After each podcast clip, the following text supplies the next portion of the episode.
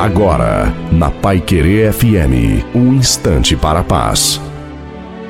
A paz do Senhor, meus irmãos. Aqui quem vos fala é o pastor Carlos Mardegan Filho. Eu quero agradecer a Pai Querer FM pelo momento para pregar o evangelho, a oportunidade de falar de Jesus e aos ouvintes também.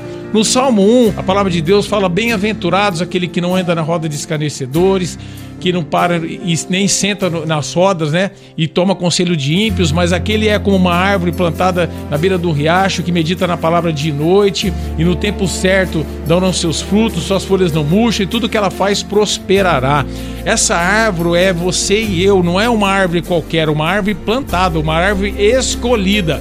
Eu venho falar que os escolhidos chamados é o povo de Israel, mas escolhidos somos eu e você, aqueles que foram chamados para uma grande obra. Eu nunca vi um escolhido virar as costas para o Senhor, porque até o escolhido morto, ele escuta a voz de Deus. Igual fala a palavra: Lázaro sai para fora e Lázaro ressuscitou.